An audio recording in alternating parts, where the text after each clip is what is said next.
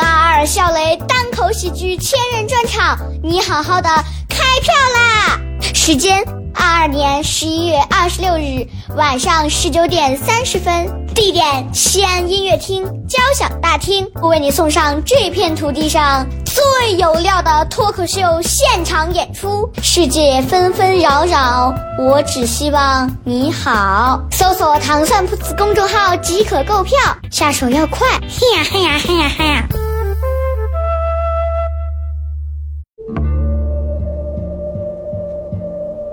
他是一个风趣幽默的男人，人到中年，依然坚定不移地相信快乐可以改变世界。于是他做了一档节目，没多少人听，但是他自得其乐。很多人问我，这是一档什么节目？我告诉他，这档节目就是《百无禁忌。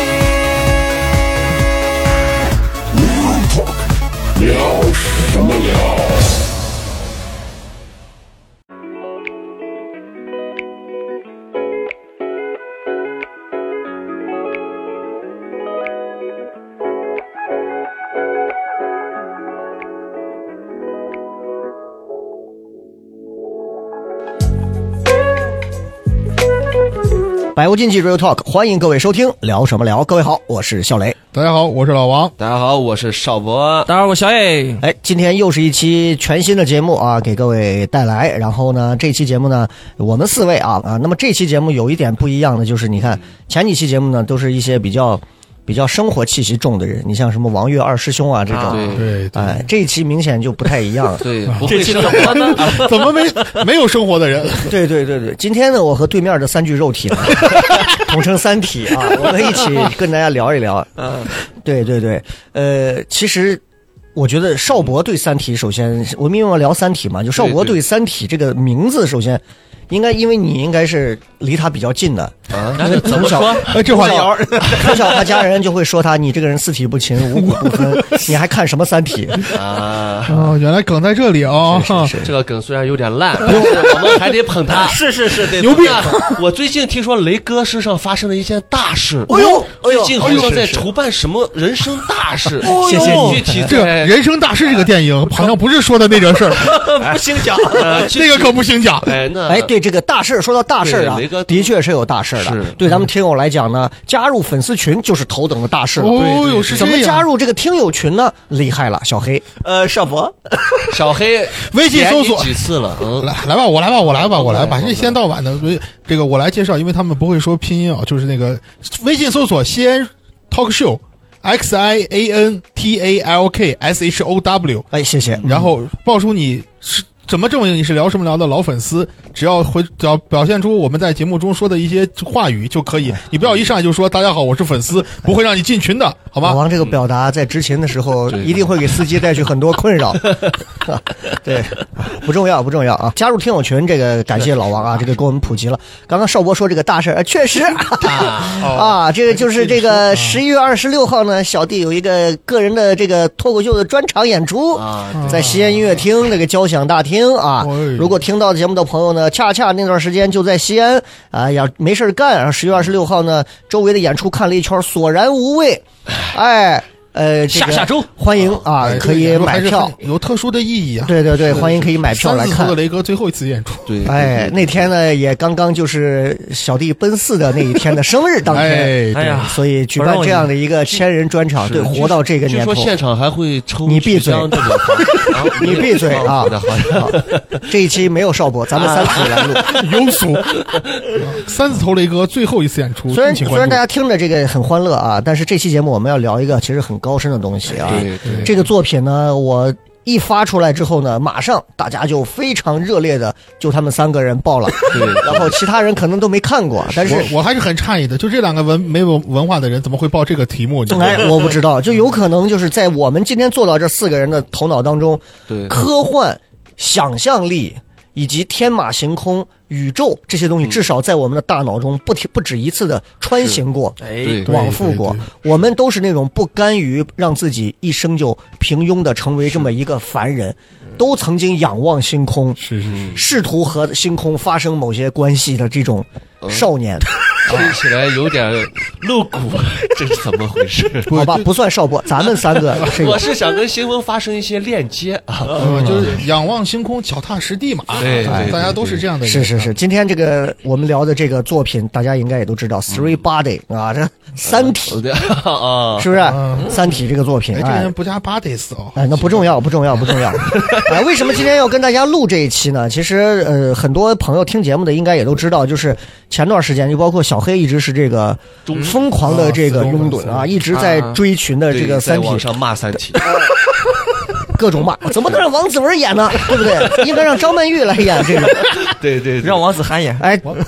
小黑应该是抓的最最最紧的这个信息的。现在听说是有好几个平台在同步在出这个东西都。在拍，好像有一个哔哩哔哩，有一个腾讯，有一个网飞，嗯啊，嗯三个都是不一样的这个版本，哎啊，讲述的故事呢也就大不相同啊。是是是据说啊，哎对呃，就是三种讲述方式不太一样。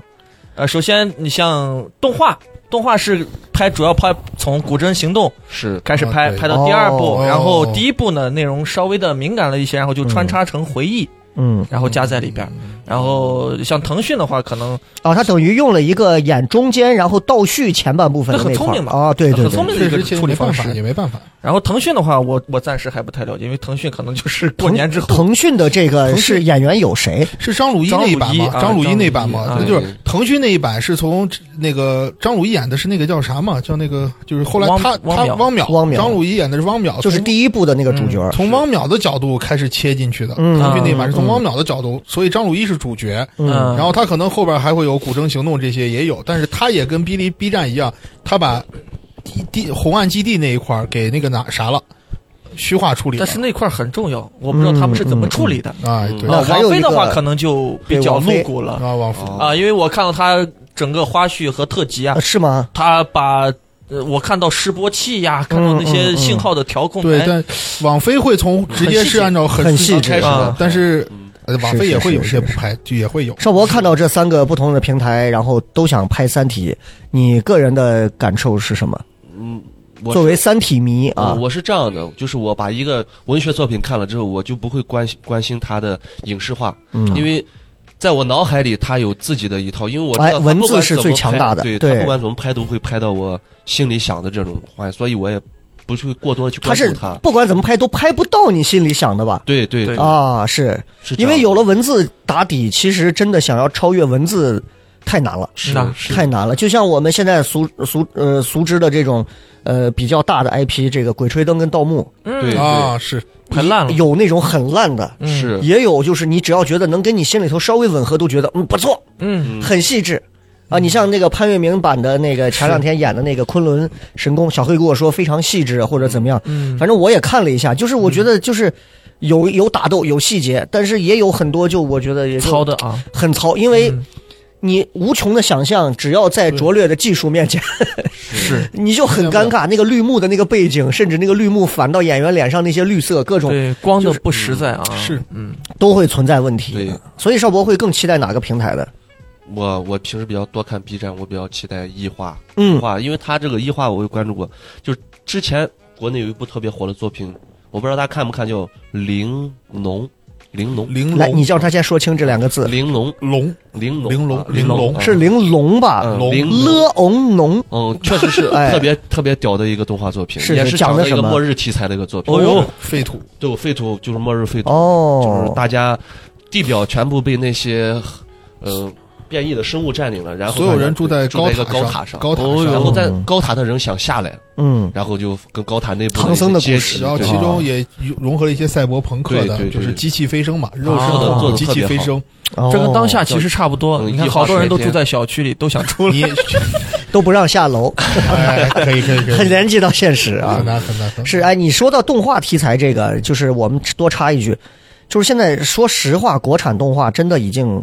好很多了。我说一个我个人的观感啊，就是前两天我媳妇儿说一块儿看一下《杨戬》，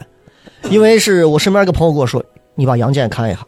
我就是巨大版的须佐能乎。我就看了一下杨戬，嗯确实那个特效，那杨戬四大天王那个背后那个小能量，唰一出来那个影像，是贼震撼。但是呢，虽说是这样，而且它叫新神榜，它是把这个呃劈山救母做了一些改编。对啊最后，杨戬和这个劈山救母的沉香共同在对抗，呃，一些旧旧的哎，些这个这个天庭的背后的一些阴谋论的东西。对问题是，就是我仍然还是觉得，虽然已经画的很好了，嗯，我怎么还是觉得假？就是就是，我觉得它越来越像真的了，反而我觉得这个动画片儿它不真了。是就我说不上是在哪个点上，就是就你我不知道各位有没有看杨戬有。有我有看，他是这样，我我有我有个哎，因为你是做插画的嘛，对对对吧？你应 该了解，就他每每是部作品我都会关注过于真实了，好像反而我就觉得它就像个动画片，它它不像。反反观，你看什么那个呃好好莱坞嗯呀，反正五成包括那个呃，那叫什么 Dream DreamWork 那些的梦工厂系列的，嗯我我反而都觉得还挺真实。这这也是跟咱们大环境有关，因为咱们现在很多就是从从事动画制作者这些人，嗯嗯就是嗯他们的技术确实已经达到世界领先的水平了，确实是嗯世界比较屌的水平。但是我们的编剧真的有点儿嗯，就是拉胯，拉胯，确实是很拉胯。所以你觉得是在编剧的问是题在上编剧，导因为致这个故事从头到尾它是没有核的，让我觉得就像雷哥说的，嗯就感觉嗯差点意思，不知道他讲哦，的什你么。呃，我明白画面呃的冲击确实很强邵。博的意思是来自于这个，我我要说的意思，我不知道呃听明白没？就是就是，你看现在包括什么缘起白蛇呀，包括姜子牙呀，包括什么，就是国产动画，你心目当中可能有日漫和一些美国那些动画片儿你你再反观国产动画，你总觉得国产动画画的有些地方有点儿幼稚，就是它又要在我心中像真人，又要有动漫的感觉。可是我觉得国产动画越来越真实了，但是画的那些角度啊、棱角啊、人物的那些形象啊，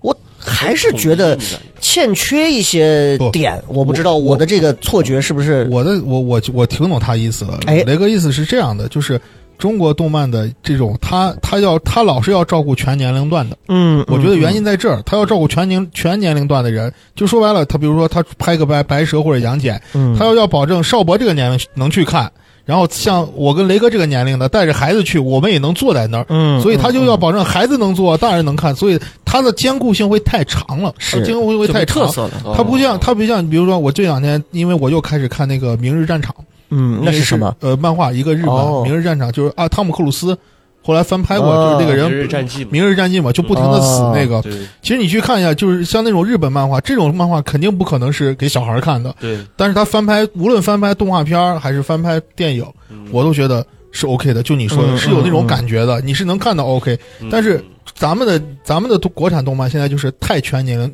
年龄段了，嗯，或者你如果你看一下他说那个玲珑，其实那个就不是孩子看的了。嗯对哦，当代，这是我理解邵博意思就是说，你像玲珑，它是有一个完整世界观对架构。嗯，和情节的这么一个动画片儿，所以这里边儿就是你你要去看也也很好，但是你就能带进去了，你就不嗯会存在那种、啊这是个动画片儿那种感觉。啊，嗯我我的感觉是这样，就是嗯之前我其实也也跟雷哥有聊过，哎其，现在中国所有的动画片儿上了院线的都是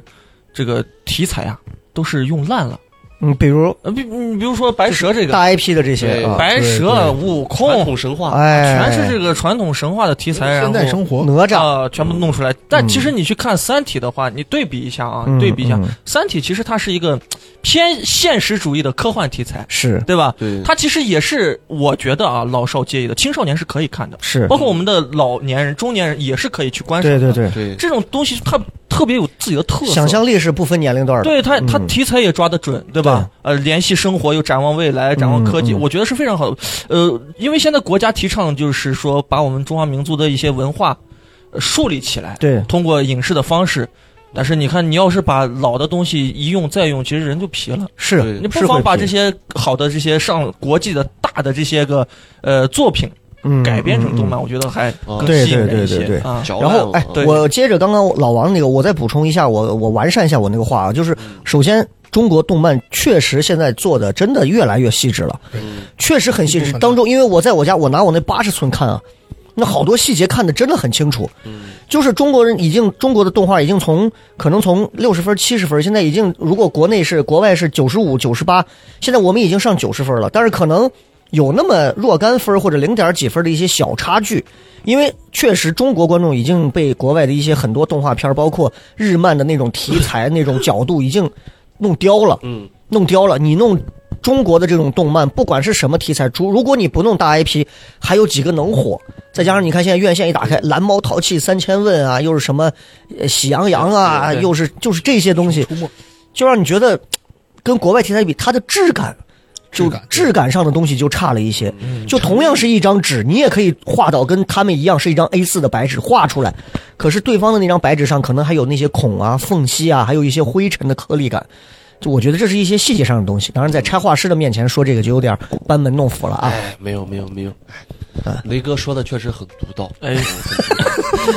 好了，不开这个玩笑了啊。我们这个其实对于动画的探讨就到这里，但是，呃，确实这个最近这三个这个片子马上分别要上了，呃，大概是什么时候？小黑有印象吗？呃，十月十二月三号是那个动漫，比利动漫的比利应该啊是最快的啊。然后腾讯的话就年后了，是，然后网飞就明年下半年看能不能出嗯啊，差不多是那。嗯嗯个时候，是，而且听说这个咱们插句题外话，这个《阿凡达二》啊也是十二月初。初，哎啊阿凡达马上就要上了好像是上不上不了了，是是是，然后只能是在 Hong Kong 和宝岛啊，在我们的两个省份，啊是，是是，在其他省上嗯，嗯啊，咱们内部省可能就中书院不太有机会拿到这个的。好好好，嗯哎，聊聊聊聊，说实话啊，就是当我知道这三个平台上映拍《三体》的时候，实际上我最不看好的是王菲。网飞的我不原看好因王是菲什，么？我知道王菲实力很强，编是剧也是很牛逼，嗯，但是我认为大就是留整个《三体》这部作品，嗯嗯，不是中国人拍不了。呃，他的导演是中国，对，但是是是是但是现在的电影产业，它不是说你一个导导演演说了算导的导演说了算啊嗯的。哦，就是我相我相信我我不知道你我看他那个特辑了，确实很牛逼。嗯嗯嗯他那个红岸基地的各种细节跟书特效做的里一模一样。嗯，但是说句实在话，我不相信他能拍出那样的质感，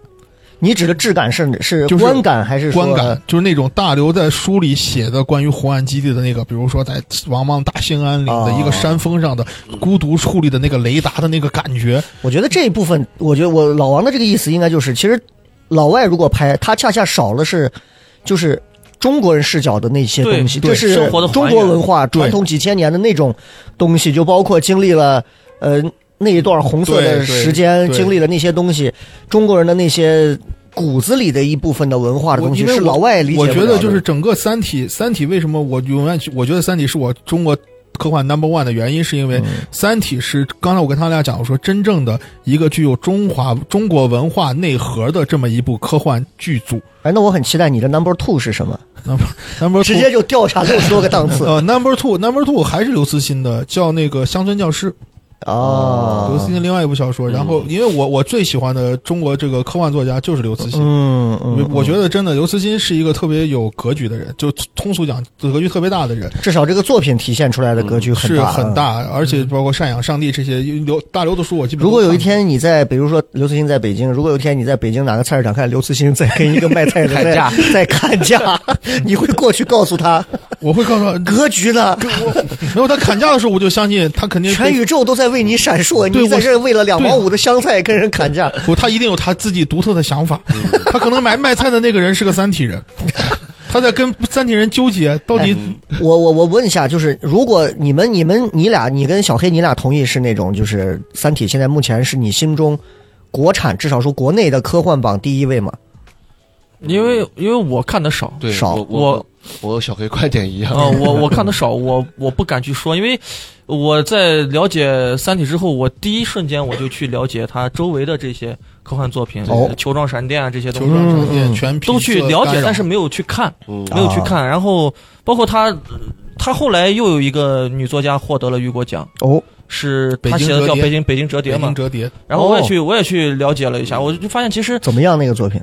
我只了解他的梗概，但是嗯嗯嗯具体我没有了解。我就发现其实。呃呃，能力强的人有很多，嗯，但是运气运气强的人不是特别哦多啊，嗯是这样的。是我觉是得是大刘能获得这个奖，其实有一部分还是要靠运气，也是有运气在啊，也是毕有竟在运气中国这种地方，千万个科幻作家都在排是是队是。这点我我倒不赞同的一点，是因为我觉得大刘拿雨果奖是实至名归，嗯，但是北京折叠呢，就感觉就开始有点政治正确上的矫枉过正了，嗯有这种可能。北京折叠他讲的故事，我你们可能没看过，他就大概形容就是，当未来发展到一定程度的时候，嗯这座城市啊，它是分两个区域的，它城市会折叠，哦，就是等于说，比如说白天是你们看到那样的那座城市啊，但是等到夜晚过了几点，哎，因为折叠技术好像另外城市另外一面就出来了。哦他形容的是这么一个故事，嗯嗯就感觉好像，但是大刘拿雨果奖，我认为没有运气的因素，嗯但是这个就感觉好像有一所点，以我们其可能未实必对你俩说的这个，其实就有点是酒香不怕巷子深和酒香也怕巷子深啊啊，这么个这么个逻辑上的东西。但是我就不管怎么样，结果论我们是实至名归，认为还是嗯嗯不错的很对厉吧害的。是很哎，厉那害我问一下，除了像《三体》这种作品，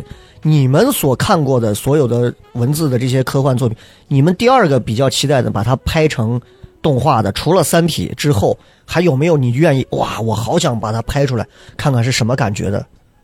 球状闪电，球状闪电，嗯球状闪电是一个专门的著呃作，是是对他是的大刘的一本本作品，球状大刘的球状闪电和全全阻塞干扰哎，我问一下，这个球状闪电是在《三体》前还是后？之前之前是丁仪的哦前传，所以才有对物了理学家他们那个就是那个切割船之前探讨说用球状闪电这样，嗯，才有了这个概念。对，对哦球状闪电，球状闪电就是我我我非常期待，因为它一方面它拍出来就不是科幻片了，它几乎是一部战争片。硬科技，非常硬科技的一部战争片，嗯我就觉得可能这个电影啊，你可能交给好莱坞的导演，他可能真的比国国内导演拍的好，嗯，嗯因为它纯纯的就是关于讨论在战争中关于的人性、科技的使用，关于这些东西，哦它是一个特别适合网飞去拍的。就靠这种技术硬指标在这儿真是技术硬指标，哦包括真的就大场面的统筹能力，中国我觉得国内已经没有能统筹这种战争场面的导演了，嗯，嗯真的已经没有嗯战狼呢？好 漂亮。嗯，好，对战狼就拍一个人，但是那种大真正大场面的战争片，群像我就戏啊，群像戏国内已经拍不了了。哎，我是一直有一个我特别想，到是现在都很遗憾的，就是南派三叔没有拍的，就是哪《个作绝地勘探》和《绝密飞行》的这个上下部。啊我看过，非常非常好看的一个剧，非常好看。就是在五十年代的时候，他主人公到了东北，说是要去进行勘探，因为那个时候都是石油嘛，勘探。啊，这不日本人才走，对然后他们勘探着勘探着，发现地下几公里处有一个巨大的日本的深山轰炸机，于是他就带着一群人下去找这个轰炸机，不知道这个轰炸机是咋回事，底下发现了巨大的日军的秘密基地，秘密基地的旁边有一个深不见底的深渊，他们决定坐飞机下到深渊里去，于是他们就把所有的这些经历的这个主人公经历的一切一切，包括遇到的这个科科幻队，呃，探呃那叫什么，呃，科研探探勘探队，勘探队，勘探队，然后他们就造了飞机，弄好了之后就下去，经历了诡异的各种的那种，又是而且他那个底下描述的，真的我觉得很很很屌。太精彩了。从重新从深渊再上来之后，发现时间回到过去很早前了，所有的点又碰上了，嗯，我靠，好炸，就是那种很值得一看。循环，很值得一看，就是如果听节目的朋友，你们如果没看过这个，我强烈的推荐看。我到现在都期待他把这个能拍成一个电影，我觉得一定很炸，但我不知道为什么种种原因没有拍。嗯，非常棒的一个题材的东西。其实我真的觉得中国的中国的中国从来都不缺好本子，是但是真的没有能驾驭这些本子的导演。中国这是缺一件很少可惜的开事。放的审查制度，哎，是吧？这段啊待会儿掐了啊，待会儿掐了待会儿得掐了。啊，不能因为你个人的一些敏感，就让我们的节目也变得。啊，说回来，说回来，这个《三体》这个，咱们就聊一聊《三体》。今天其实跟大家就聊《三体》作品啊，其实我们几个都是看过，应该也不止一遍的这个《三体》的人，包括听节目的朋友应该也有。简单先问一下几位，都是什么时候看的《三体》，还有印象吗？这个我最早看《三体》，我先说，因为我可能年纪大，看的早。嗯我最早看《三体》的时候在《科幻世界》哦，那本杂志哦是连载。那是真的早啊！我是最早看的是《科幻世界》的连载，那都是就一几从年了从第一第一部的第一集开始，就是从叶文洁他爸被那个啥的时候，嗯，然后到红岸基地那块儿，从那时候开始，然后后来等《三体》出了合订本的时候，我买了，包括《死神一生》，这是我都买了，这是我我看的很早，反正大概这是就是这个时间开始看的，嗯特别早。嗯那时候那时候几就几年的事儿那是九四九九，他应该是九，不是，他第一第一版出来应该是九几年，两咋千咋能是两千九？两千年以后了。我应该我记得我初中时候看的，啊哎呦，那很早很早。你初中时候看，我天哪！我应该是初中时候相比几位，我应该是最晚的一个。邵博啥时候看的？我我也跟人家比较晚，我是大学时我是大学时候看的，而且啊而且我那时候看的时候看的第一部，然后《三体》那时候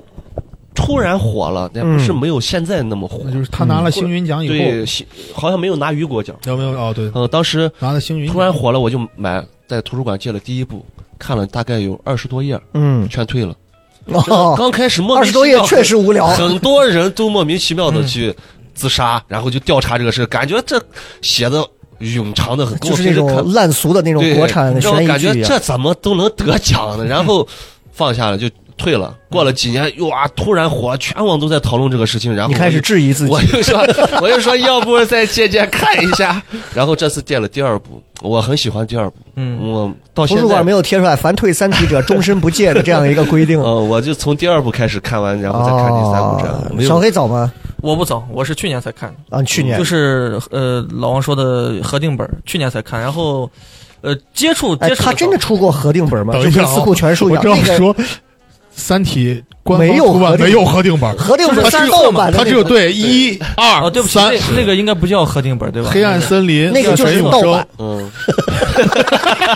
你对不起刘慈欣。我对不起 大刘，我我我接触是很早了，嗯接触是高中的时候接触的，那个时候是我和邵博共同的一个朋友，当时他也在看那个那个科幻世界，嗯他当时就在追，一期一期的追，然后他当时给我介绍，我其实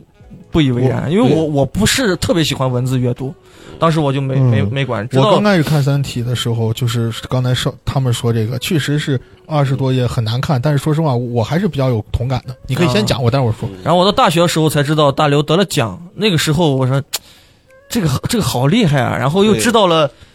因为我我正儿八经接接触《三体》内容是通过一个视频叫做《水滴》在 B 站上，啊，对，啊当时是一个国外的一是个个大学生八分钟吗？还是十啊、来分钟做出来一的，个然后当时我看完之后，我说我说这是个啥东西？嗯我说这是个啥东西？就为什么大刘说特别认同？因为当时大刘在国外什么纽约啊什么在。呃，那些大学座谈的时候聊的时候，他说：“哎，我对这个视频非常的赞同。”嗯，因为我当时写的时候，我认为水滴就是这么一个一个概念来的。对，我当时其实因为我没有看全本的时候，我就说这这有啥好的？这个八分钟视频不就是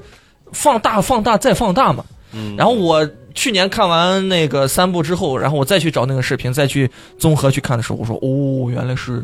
这个意思。嗯嗯，然后我才我才明白哦，当初确实是自己肤浅了，嗯是自己肤浅了。哎，说而实话且不仅付钱了，买书还没付钱，对就是这种盗版的这我种。我很盗版遗也憾买付钱了嘛？我我我我这说个实话书啊应该是盗版的，就是 不邵是博邵博刚绝对说的这个，邵博刚说的这个《三体》刚开始第一部前面二十页不好看啊，其实这要看人。我我我被《三体》吸嗯引，恰恰是因为这前二十前二十多页，嗯，就是在红岸基地这块儿。因为我昨天咱们前面在群里讨论的时候，我之所以看上就开始看《三体》，就是因为它这个描写，因为我从小生活的环境。我们我妈那个单位就跟红岸基地一样，它是一个非常偏的一个地方你想清楚了说这个话，啊， 对，反正类似于这样那么一个地方，就非常偏，也而且会时不时的有鸟从天上就掉下来摔死的那 种。 那是飞机 场吧？哎，反正是就大概是那么一个地方，然后就感觉大刘在当时整个这二前二十页这些讲的这些细节，一嗯些很多的细节，真的就跟我小时候生活的那个环境是一模一样，嗯的，哦，非常的有。共鸣，然后才开始慢慢看，越看就觉得很好哦看，确实是这样。那就不一样，嗯，对那对对，那对确实，，因为我因为我我当时因为我也比较，他当时把那种其我哎，我看的前面就是说那个史史强还是史强史强过来找他，然后让他去。调查一下这个事情是怎么回事，然后他慢慢从相机里面发现这种倒数的数字，嗯是这样一个过程，让我觉我经常会看这种悬疑的小说，但是他这种写法让我觉得有些嗯不，太让我感觉它算是个科幻，但是让我感觉像是个悬疑。但是悬疑的话，它又不像传统这种悬疑作家把悬疑埋的那么深、嗯明白嗯那么有意思的文字对，让我觉得整篇文字很枯燥，真的。但是你回过头来，如果你把整个三大部全部看完之后，对你再回看前二十页，其实是冰山一角的铺垫，嗯对对对对，对就是跟那个电影的一个蒙太奇手法，先拍着这个呃树叶上的一个露珠，是是是哗，突然一转，再一转，可能一个飞机过去，然后一个什么灾难现场如何如何，哦就是这种是这样的转的嗯是视这角是吧样？的嗯，非常现在确实能理解人家前面为什么那么写，但是当时确实把我劝退了。哎实话实说，确实把我劝退了。我当时也是买的这个三本书，也是因为好多人都在讲《三体》，我就买了它。当时就是在封城的时间搁家里头看的，所以你想，其实我看这个也就不到一年，可是这一年，我我对这个作品是有很多的一些感慨，感慨。但是呢，这个作品我的遗憾点在于，我看完它之后的就是，确实是第一，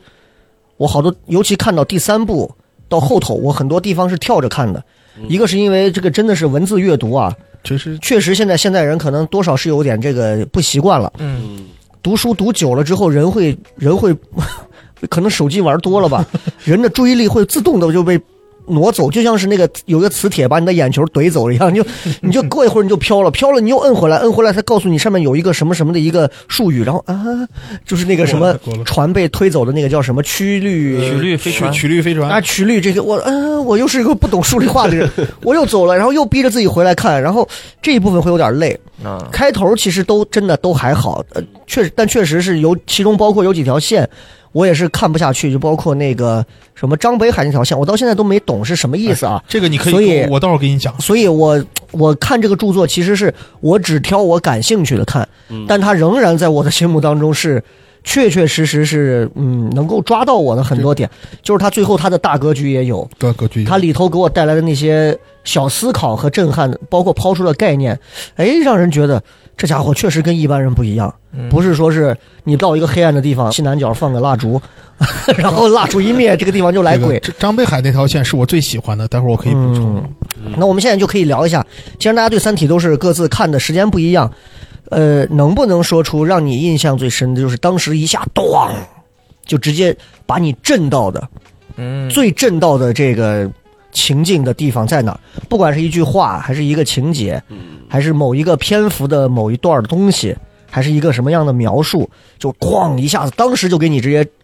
震的说不出话的那种。你认为最震撼到你的地方，我觉得一个可能不够，三个，你的 top three 是分别是什么？我我先说第一个，我我说第一个我印象最深的、就是，红岸基地跟你们家很像嘛？ 不是不是，那还真不是那个，是是那个啥，就是他们拿那个纳米级的线去打那个游船，啊，这个行动，古筝古筝行行动。动，我当时一想，哇，仔细你自己想，真的文字给人的想象力是无穷的，嗯，所有的人啪线一过去，整个他，而且他那个形容的是啥？极这其个安静船哦还在往前开，嗯嗯，缓缓行驶，缓缓行驶。你知道我每次看到他这个时候，我会想到的是，我觉得刘慈欣一定爱在家经常做饭。我切皮蛋就是那 样，嘴 嘴上叼根线，然后这弄根 线，皮蛋缓缓的从手上划过，划过那个切的又不粘又不粘那个馅儿啊，就那种感觉。 就是我，我当时，我当时上初中的时候，我第一次感觉到，真的文字给人的想象力真的太恐怖，你知道嗯吗？就恐怖，一艘船冲过纳米级的线过去，它还缓缓的。其实网上到现在也有卖那种，就是切熟鸡蛋，切成一片儿一片儿 的，直接往下一压啊，就对是对对就是出来，其实就是那个东西就。是那个东西，但是你想，它放到放到那样一个画面里头，哗就过去了。嗯，然后里边所有的人，就后来有一部电影叫《恐怖游轮》，我不知道你我知道，看过没我看了好多遍然。后是一个东西，一个全员打坏了，啪把全船的人切成一半了嘛。嗯嗯嗯但你想，那就是切成一半呀，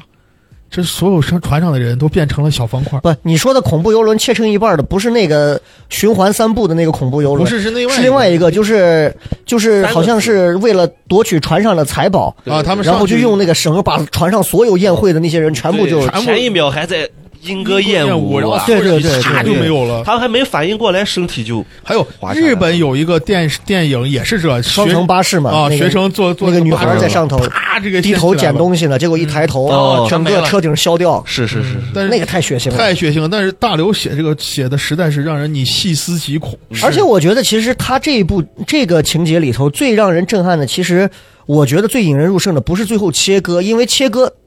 这个过程，其实就我说的鸡蛋，你都能啊从对鸡蛋上想到，但他能把它提升了几千个夸张的维度，去用嗯纳米线去切巨轮，这是一个点。但是我认为最屌的是他前面开会的时候，那帮人在聊这个事情，嗯就跟有一个电影叫那个《万湖会议》，啊，对就是恰恰是一群德国人怎么样用毒气毒死犹太人他，们不在是最可怕的，而是十十几个纳粹的高层坐在一起商量，怎么样最快的时间把这帮犹太人能干掉，然后这个我用我用一火车皮拉来，用毒气还能做成肥皂，恰恰是这个过程讨论激发你的想象力。我觉得这是一个作家很厉害的地方，就是我不着急给你进进我们就我们嗯对所说的，我们不着急进梗，嗯我就是抻着你一点儿一点的，我让你最后把这个东西提前就已经蓄势待发在你的脑子里，然后最后爆出来，再给你一个大场面，我觉得这个很厉害。嗯你看开会他提到那个球状闪电，嗯，提到过还有什么说会什会么把球状闪电、啊中子弹、什么音爆弹什么啊引爆的，弹他都会是提到。然后第二个比较震撼的就是小黑刚才讲的，就是那个水滴，嗯就是人类当时已经啊，就我觉得已经就啊，我水们滴哪一部分？水滴直接消灭了人类的星星际战队那一、啊上那一千盘艘船的上那千个艘船嘛，嗯，就是一个水滴啪，直接一过去，唰，全全都爆炸了，全都没有了。嗯他我发现他是个爱看爽片儿的人，嗯 就是你知道，就就是呃也也也视还觉冲击，哎，也是有喜欢一些浪漫，反正我觉得那个水滴毁灭那个，我觉得那、嗯那段真的还是可以。但是你看，从我们看了这么多电影的这个角度去看他的分析，就是他前头是把人类先扑到一个巨高的高度了，哎嗯那才才能反映出水滴的那种轻易。对，否就则的话，就是如果他不们扑那么多，水滴上来都能撞完，其实人觉得就嗯就是《三体》火了以后，本来就差嘛，本来就跟三体对比不了嘛三。三体》火了以后，有个最牛逼的概念被《三体》就引用的好像叫降维打击嘛，嗯嗯，就是你不管人类你兴建了多少的战船，多么牛逼的东西没有用，嗯，人家降维打击就是一个水滴，啪，水滴是第二个，嗯，而且啊还是用最纯粹的这种方式，最纯粹的方式撞击。嗯，没有别的东西，就是撞击嗯就完了。然后第三个比较，我我第三个比较就还是很浪漫的，我觉得那个就是那个云天明给那个谁送星星，他那个送星星啊他那个画面哦就是哦一个男人的付出，他只只剩了一个脑子嘛，嗯，然后到最后最后啪送出来啊，送你一个天上的星星。我觉得这个嗯这个整个一本书中唯一难得的这个有一点浪漫温情情节浪漫情 节，就挺是。感人的那个，嗯就是就是感觉刘慈欣这个人，就我刚才前面跟他们说，我就感觉这个人肯定就是个直男，啊他就他就他而就且是那种理工直理男，工直男，他就特别倾向于啊战舰嗯啊，然后人类科技的发展被锁死的科技，就是那种。嗯但是突然他他妈写了这么一段儿，就感觉哎呦，他还是有点东西的。 OK，但是虽然这个东西 OK 还是有点臭直男一般的浪漫，好，嗯那邵博的前三个对《三体》看完之后，整体能排到 top three 最震撼的你的地我我感方觉分别是，可以同啊，就是不能因为说罗我我比较喜欢主人主人第二个主人公罗辑，嗯就是具他体的他当时就是掉到湖里之后，猛的一下就好像顿悟了嘛，嗯悟到了黑暗森黑暗森林法则，悟到了之后。你喜欢那一下，对，悟道之后，然后他他的做法是，就是很多人都排斥他，就把他当面壁者之后，很多人崇拜他嘛，就把他当英雄。但后来发现他并没有这样的能力，之后大家就过街老鼠一样是都不理他了。嗯，然后他就一个人拿了一个铁铁铁锹吧，然后嗯在这个山顶上挖了一个坟，然后直接就开始跟三体了，三体的嗯质子对啊话。所以你就是最后最后跟《三体》对话的那一段啊嘛，就那一刻，就是你我你差点把整个第二篇整个要讲完我也了，嗯喜欢他这种人生的跌宕起伏、大起大落嘛，很好。我觉得这这这人真的很，我很喜欢这种英雄主义，所以你是更喜欢的是他最后的对话，还是就是就喜逻欢辑整个的这个人的一个起伏变化的整个这个人物线嗯，我就喜欢他这个人物线。啊？最最到制高点的话，就是他当时跟质子来对话。那逻辑的人物啊有左轮手线其实可震撼的地方就太多了。太多了嗯太多嗯了。枪，就这咱个们人咱们再简练一点儿，因为人物线只要串上，基本上三部都有它了。那就有没有就是更具体一点儿的某一个桥段、某一个篇幅、某一个篇章或者画面的这种震撼点的 top three？就像刚刚说，哦水滴撞一千艘舰战舰，啊那就像我那你刚那个逻辑那个目前的那个，站到我觉得是 OK 的。站到山顶的时候，嗯嗯就跟质子来对话这种，嗯，我觉得这这这这种确实让我可以了，不用那么。么感叹，可以哎了，。他真嗯的，你每次洗脸的时候也 会当时觉得顿太悟。啊牛逼了，这个人邵博他妈端了一盆水，邵博洗个脸，绝杀！我我是感觉朱绝雀杀森林法则感觉感觉是绝杀，啊就是很多人都觉得这个人已经是个废物啊，可以了。下边还有什么？还有就是第二个，呃，我我想一下啊，还有就是当时就是大家对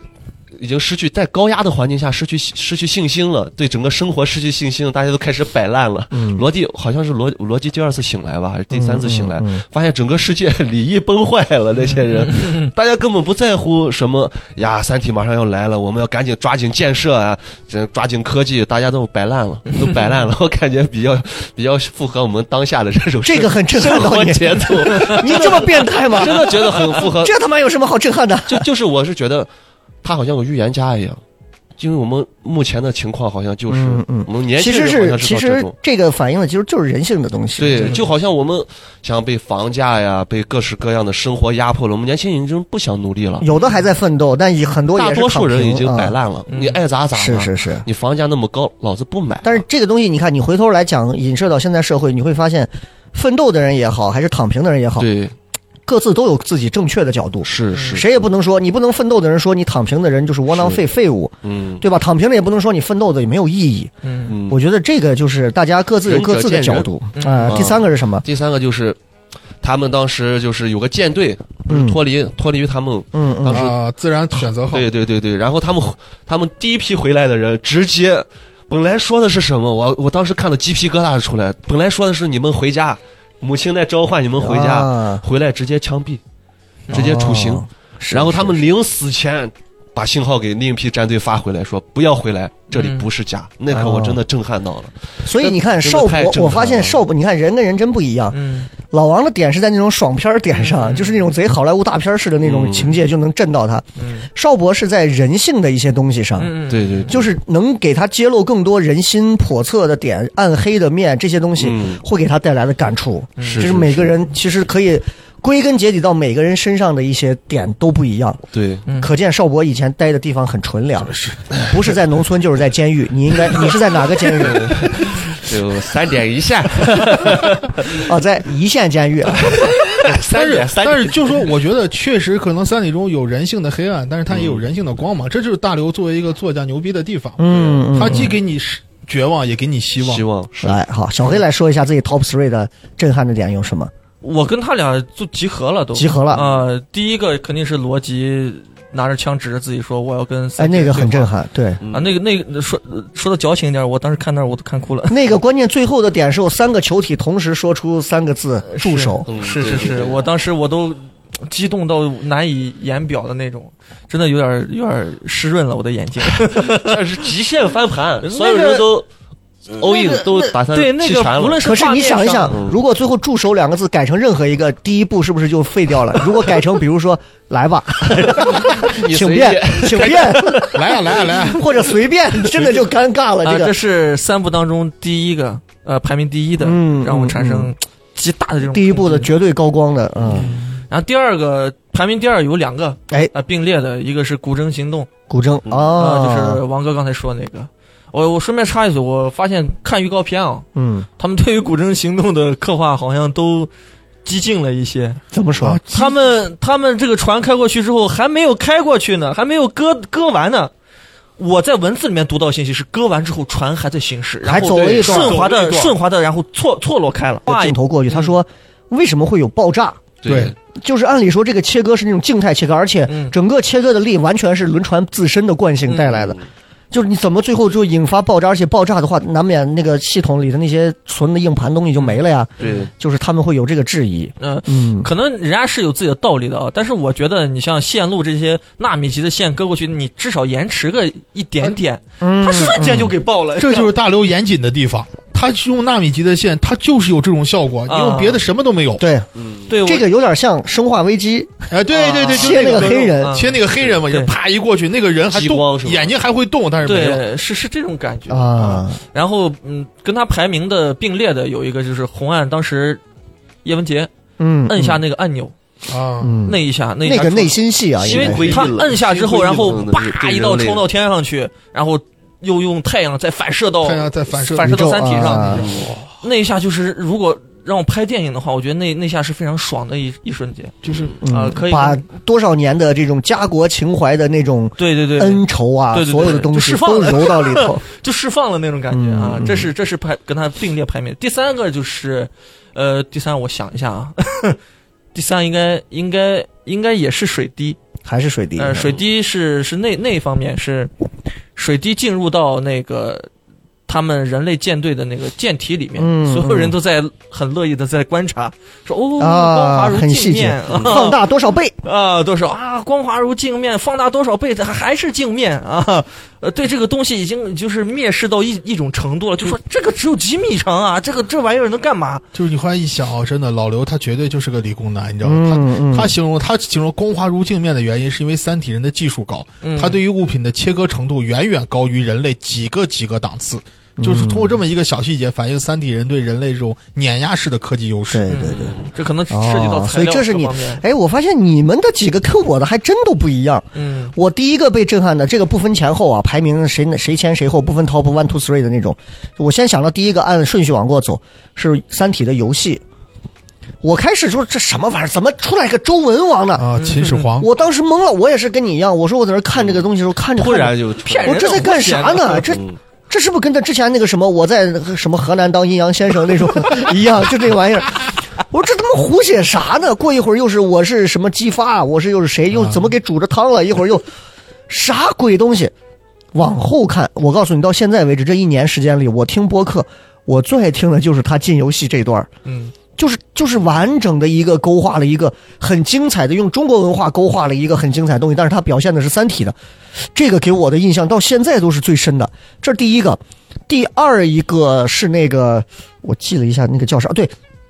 就是破壁人找到那四个人的时候，哦找到那三个人的时候，就是说谁谁谁，我是你的先破壁生，人我是你的破壁人，然后开始讲我是怎么拆穿你的阴谋。那三个啊人，你们不是会演吗？嗯，然后把那三个人的疯狂计划讲出来，我觉得哇，蛮屌的。那三个人也真的是无所不用其极，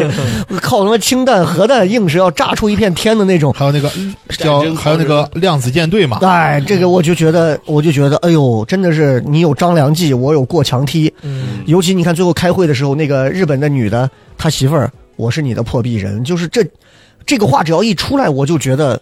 这本身就很震撼了。就你想，比如说，就是小黑有一天在家里头呃出了自己的一个专场，说明天我要上专场了，给他女朋友说：“亲爱的，你给我个祝福。”他说：“小黑，我是你的破壁人，你所有段子都是抄的。” 然后。嗯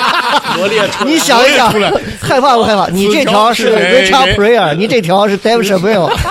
你这条是那个谁邵博的。崩了呀，拿石头最后就砸死了。崩了呀，对啊，就这个我觉得很震撼。然后第三一个，我个人认为到现在，我觉得都是无法媲媲美，呃国内的都无法媲美。我发了一个微博，你这还点赞了。嗯，云天明的童话，啊，云天明到现在我都认为，单拎把这个童话拿出来，我觉得都吊打了国内的童话片，嗯所有的那些童话小说，而且他的童话里头包含的三重隐喻、二维隐喻、各种隐喻，我第一次看我没看明白，因为它里头包含了什么赫尔辛基、什么什么石，又是这个雪绿飞船，我觉得太细致了。但是你往后再往回倒，它好多东西跟那些东西能配上的，包括曲率这个东西我没看懂，硬是最后他拿那个肥皂沫子在那个纸轮船，嗯嗯嗯，真那个真的可以实现。就是现在我不知道有人试过没，真的是纸船后面，如果你玩过小时候的肥皂，把肥皂放到纸片上，那个肥皂一画就推着那个纸走，真的是那个样子。然后他把这个就给我解释了曲率，我就觉得牛逼，你能给我解释清这个东西。以至于最后的整个的所有东西出来，其实就是云天明从童话到他见面讲童话那一片儿，确实很震撼。包括云天明一个大脑，最后居然是一个完整的人，就那一个篇幅加上他的童话是点睛之笔。这三块儿是我印象当中最震撼的三块儿，嗯哎，我觉得是真的是各不一样啊。哦，其实就是想了解，就是大大家聊就是关于这个《三体》第三部分，就是关于这个曲率神话还有三个故事啊。实际嗯上，，其实配合还有一个配合可以读的书是苏菲的世界。哎，它怎么说苏菲的世界就是一个关于哲学的哲学的一个类似于科普读物，嗯但是到最后呢，他也会说，就是苏菲突然意识到自己是书中的人，嗯嗯嗯，然后他就跟就跟云天明的意识一样，就是人类处于在哪一个维度上，然后在更高的维度上，实际上这当二向箔一来的时候，你就全部二维化了。嗯就是这么一个东西，其实可以配合阅读。这里给大家给听众一个建议，就是如果你不太听得懂的话，嗯可以再去看一下那个苏菲的世界配合阅 读，哦啊，我以为还要听火影的那个配合阅 读，我以为就是是配合读书啊，吓我一跳方便面要加根火腿肠一样。啊，就是配合着可以了解一下。哦我觉得这两个是这书么啊个意思在一些哲学观点上是共通的，可以用一下哦。是，你说我们是不是把这个谈话聊的有点高了？嗯那个阅读，不是我，我还以我还纳闷儿，我说这个小说怎么还要参考《火影忍者》的桥段无限阅 读，啊？我还有一个画面是我个人来说，呃呃是非常非常喜欢，但是排不到所谓的哎正哎哎，就是罗辑当时他去到北欧那个国家，给他设置的那个木小木别墅，哎，呃呃湖镜如镜面一般的湖湖边啊、哦，那个是我太向往的居住的那种环境，嗯，周周围都没有人，嗯就你和你的爱人、爱人你的孩狗、子你的孩子，你你想过这个问题没有？给你那样的别墅，你能给人类带来什么？还有保安呢你连人类的人类一个专场你都给人类带来不了。就畅想嘛，就对吧？然后你的破壁人说：“那个严小兵同 志，我是你的破壁人。” 哦单子都是抄 的。然后严小兵冲着破壁人，你知道什么油？吼吼！猕猴桃计划，你知道吗？ 不是我那后来个那个画面是在我脑子里面，就是呀，以前就想到过的嗯嗯，啊，然后就契合度很高。其实我是还是在说到《三体》，就感觉真的刘大刘在整个《三体》的创作过程中啊，就刚才邵博说的一点，我想补充一下，就是真的，整个小说就像个寓言，嗯，而且它不光是预言社会怎么样，嗯它对一些技术的预言是真的非常清晰的，而且真的有理有据的。嗯，你我记得里，我不知道你，可能你们对军事不太感兴趣啊。我一直印象中有个很深刻的东西，就是当人类准备筹建太空军的时候，嗯当时开会的时候，张北海的父亲张老爷子说过这么一句话，就是太空军的未来一定跟现在的海军是一样的，要根根据海军的建造嗯整整个运行模式来打造太空军。现在实际上你就是为什么他大刘很在文章哎，中、我有印象这块儿，他就说，对只有在宇宙里，你才能跟海里是一样的道理，对嗯，就是那种感觉、失重感、上下左右的方向感。，对，然后整个的部队的构成包括舰长，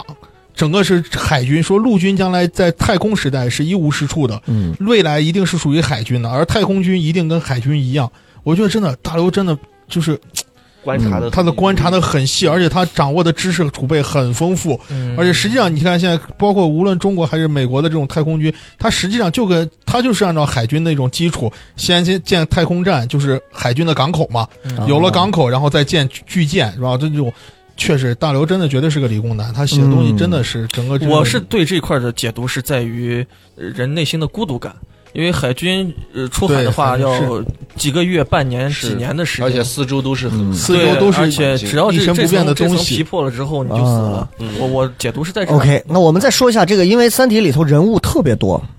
人物特别多。是其实除了几个主线人物嘛，对吧？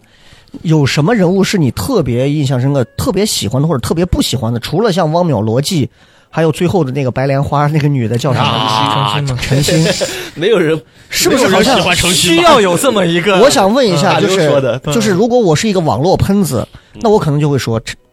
刘慈欣，你就是在物化女性，你就是在给女性树立刻板印象。为什么前两个男的都是人类的救世主，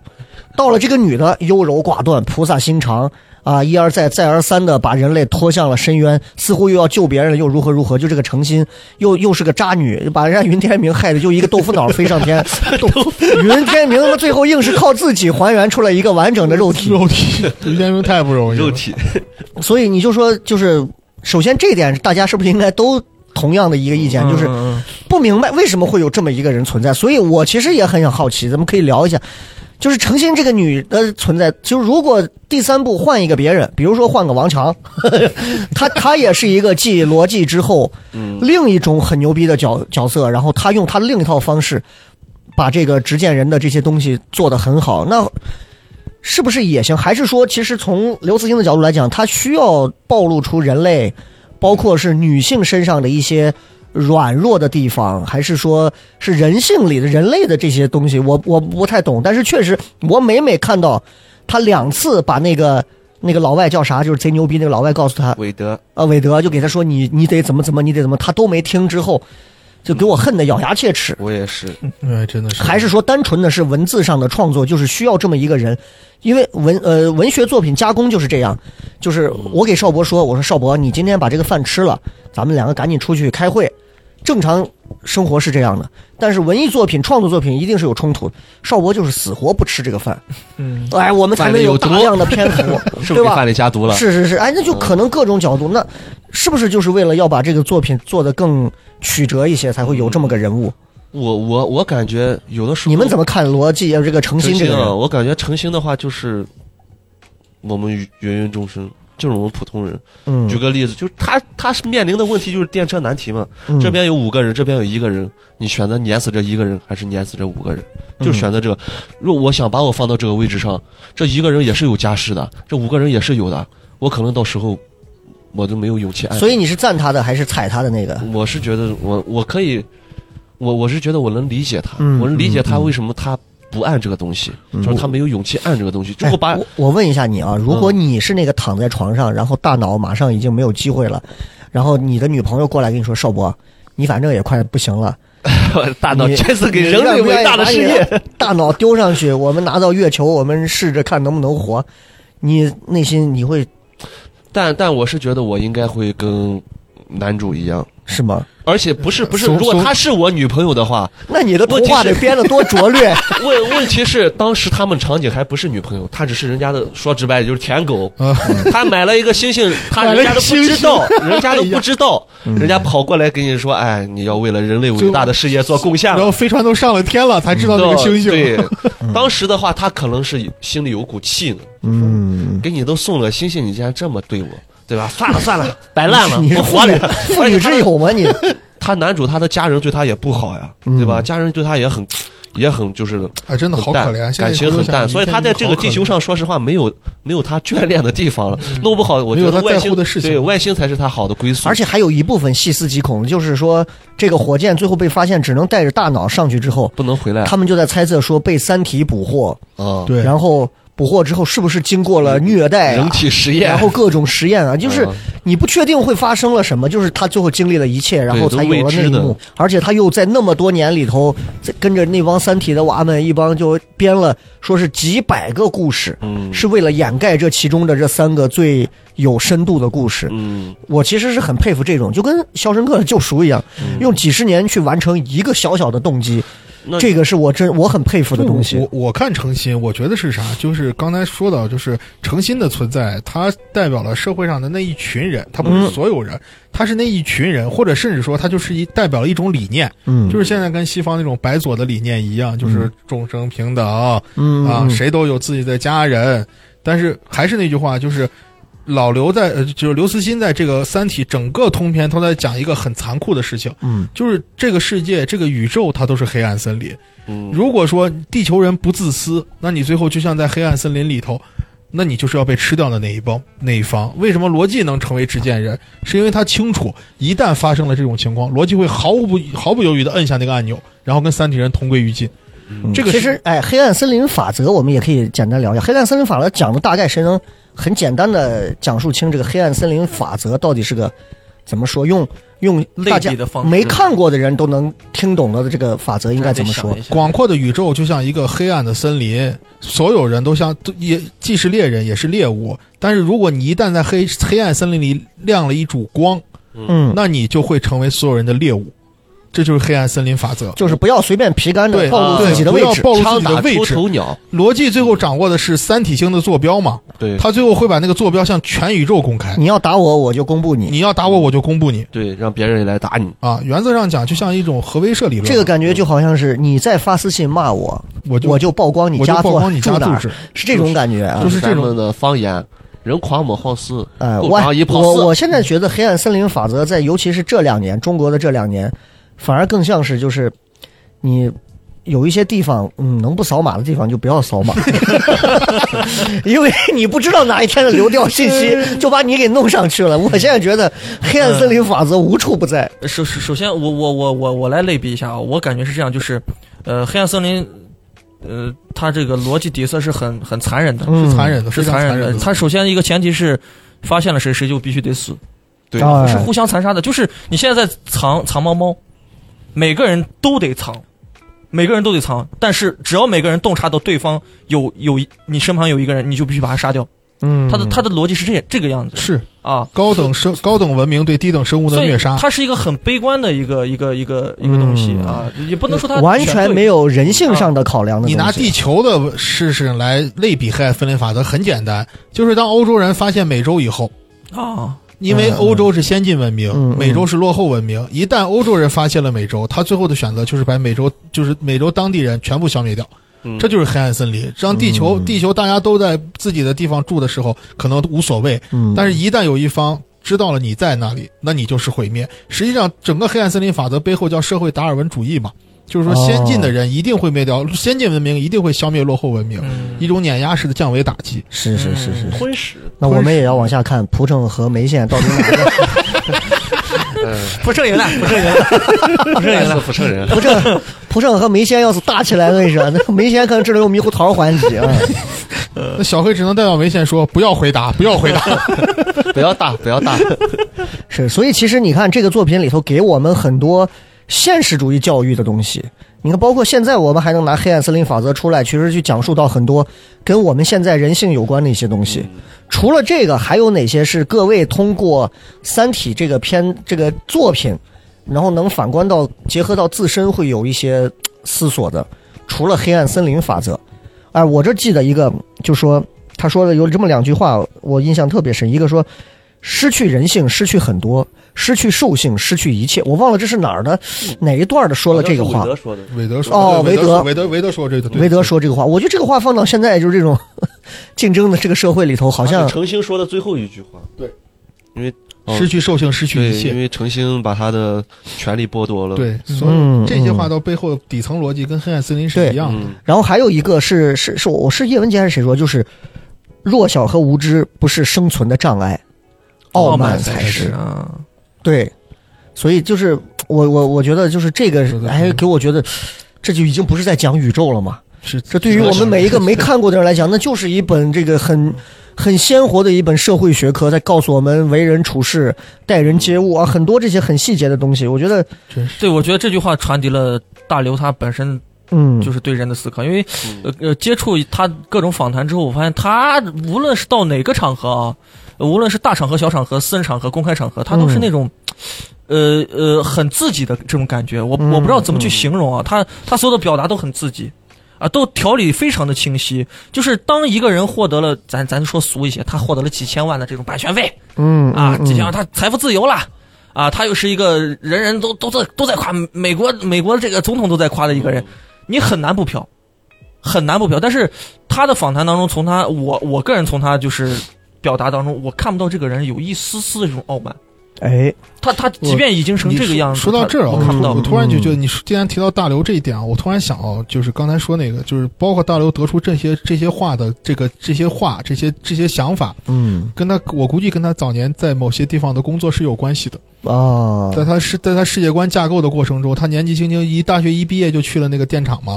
他可也是在在这种体制内一直在走，他肯定是有，我觉得是对他是有影响的。啊哎，我很难想象，就是因为他是之前说是在一个什么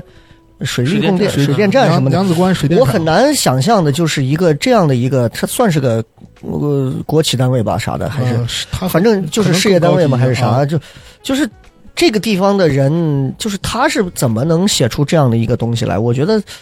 就太难了。啊，就是这个这写一个科幻小说，写个小说本身都很难，是何况写一部科幻小说，又是夹杂了不仅仅是硬科幻的东西，它夹杂了甚至于就是我觉得它有它有文学家该有的这种大的格局和思想嗯啊，它有社会学家该有的对于人性的思究和探讨。它甚至还有了，就是就是，我觉得不光是一个科科幻小说作家该有的，它它穿越了时间线啊，它拉了很长的一道线几。千年，我觉得这个特别特别难。你想，以至于我们要把它拍成电影，这甚至于都不都是人类要接下来很难 完成的一个大事儿。它不像《盗墓笔记》这种东西，它就在墓里头，对吧？嗯， Cherry 杨就那就那三个，他还能怎么演？他再跳就是胖子，就是选的胖一点、瘦一点，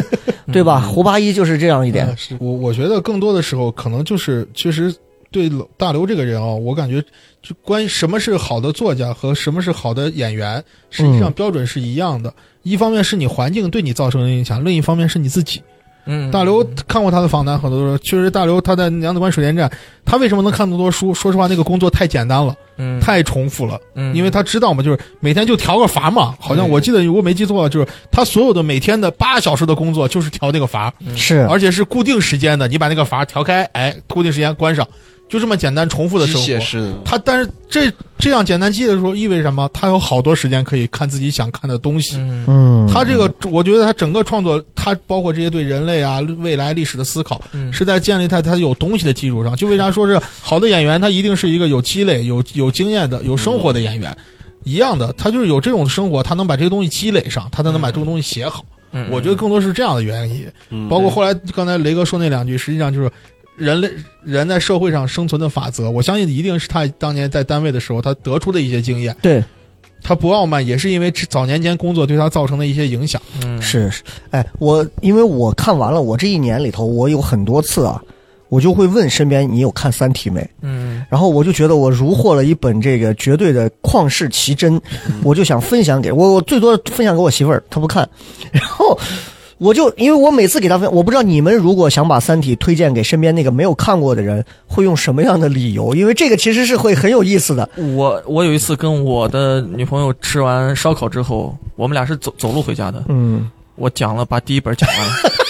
就是你不看也都可以，对老子第一本都给要给你讲清楚。他一个对这种题材完全不感兴趣的人，到所以家你之女朋友后，最后说住手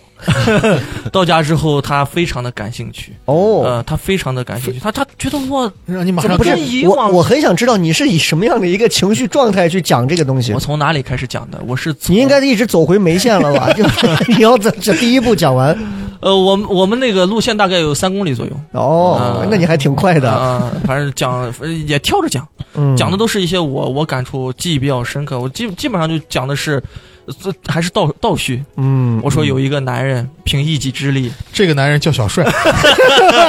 怎么怎么样波啊，啊冰怎冻了么怎么佛波样勒啊啊，我都能想到，就是有点像是那个 Michael Jackson Sailor 的那个现场，就是杰克逊围着一个女孩在走，在杰克逊在周围来回跳舞的那种感觉。啊啊啊啊小黑在旁边，哦，你知道他咋了？哦，他就死了，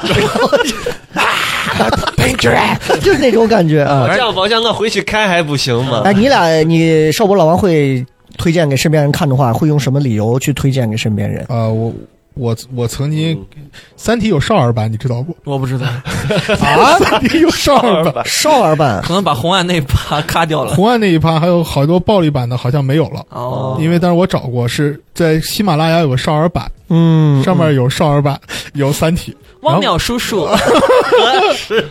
很很奇怪。但是我觉没得有这脏话，这个这个我我我我原来给我老婆推荐过，我老婆确实不爱看，就因为我觉得这刘慈欣的东西，其实我感觉爱看的女孩不多，可以讨论一下。啊，不好说，不好说，我感觉也许有。有，但是肯肯定没有男性读者多，嗯因为刘慈欣这个东西太硬了。太硬了。太硬了，刘慈欣的科幻太硬了。我我曾经推荐过，推荐过给我周围朋友看，然后他们反馈大家都跟邵博一样，看了前二十多页就不看了。然后我要推荐的话，我就给他，我会给他说，我说真的，这个整个这部小说是中国，我觉得中国科幻的 top one，真的但。你你有没有想过这个问题？就是很多时候我们给别人推荐一个你认为很棒的一个影视剧作品，或者是某一个文呃文文这种文字作品的时候，很多时候来自于你在这个人心里的位置以及审美价值到底是如何的。就比如邵博跟我说：“雷哥啊，我给你说，啊，最近有个。”非常好， 我说你还有事儿没？没事儿出去， 就是你要知道，真的蓝猫淘气三千问不看吗？而且你们完全没有照顾一下大刘的感觉，你知道？ 你知道每一次有人说呀，小黑这讲脱口秀贼好笑，那我他妈当时我觉得我马上你看我，对，这个是这样嗯的，真的就是你好的东西没法推荐。你看，我推这个，我推荐啥？就是那个呃，我的团长，我的团， 啊，啊，我把它奉为是战争片里的一部这种诗嗯诗歌题材的一部战争，就是唯美，然后里面配着那些什么花非花，叶非叶啊那样的一个讲述的方式，去把一帮散兵游勇是如何一点一点溃不成军，打到最后战胜对面这样一个。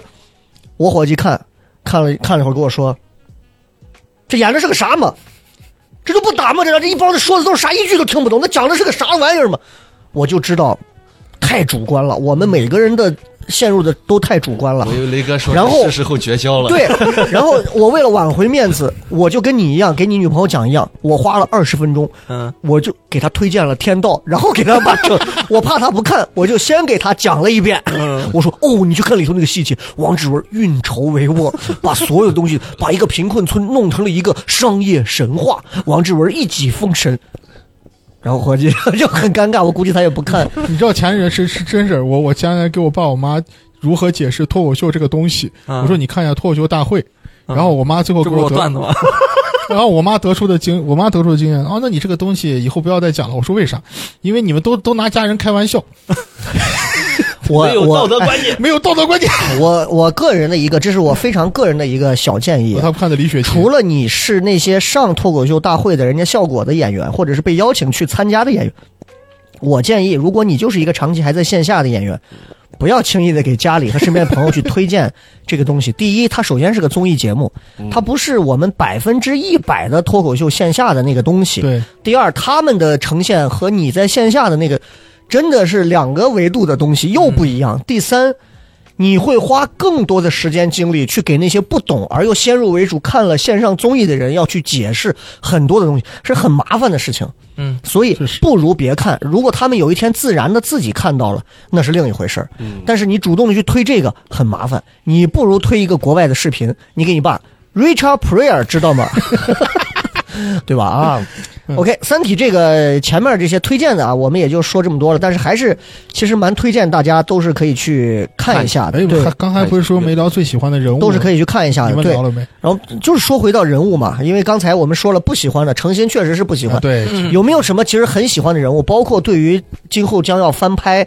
里面哪个人物的这个呈现，你会特别期待的？我最喜欢两个人物，一个是叶文洁叶文洁，啊，一个是叶文洁洁年，轻的时候是我看那个中王子文是王子文演的，嗯还挺有那个味儿。对对有对，有王子文就有王子文是有那个味儿的，老年版也有那个味儿。就是嗯叶文洁，就我觉得就我是今天我还你提这个问题，我还专门想了，我说现在国内女演员谁能演年轻时候叶文洁？我想了半天，还真没有谁比王子文更合适。老的那个就是那个这儿有颗痣的那啊，个，就是奚美娟嘛，那啊啊她啊她就是他我就得，她就得是老年叶文洁，而且你看对他很他很契合，他演那种老年阴谋啊，那种又有对气质，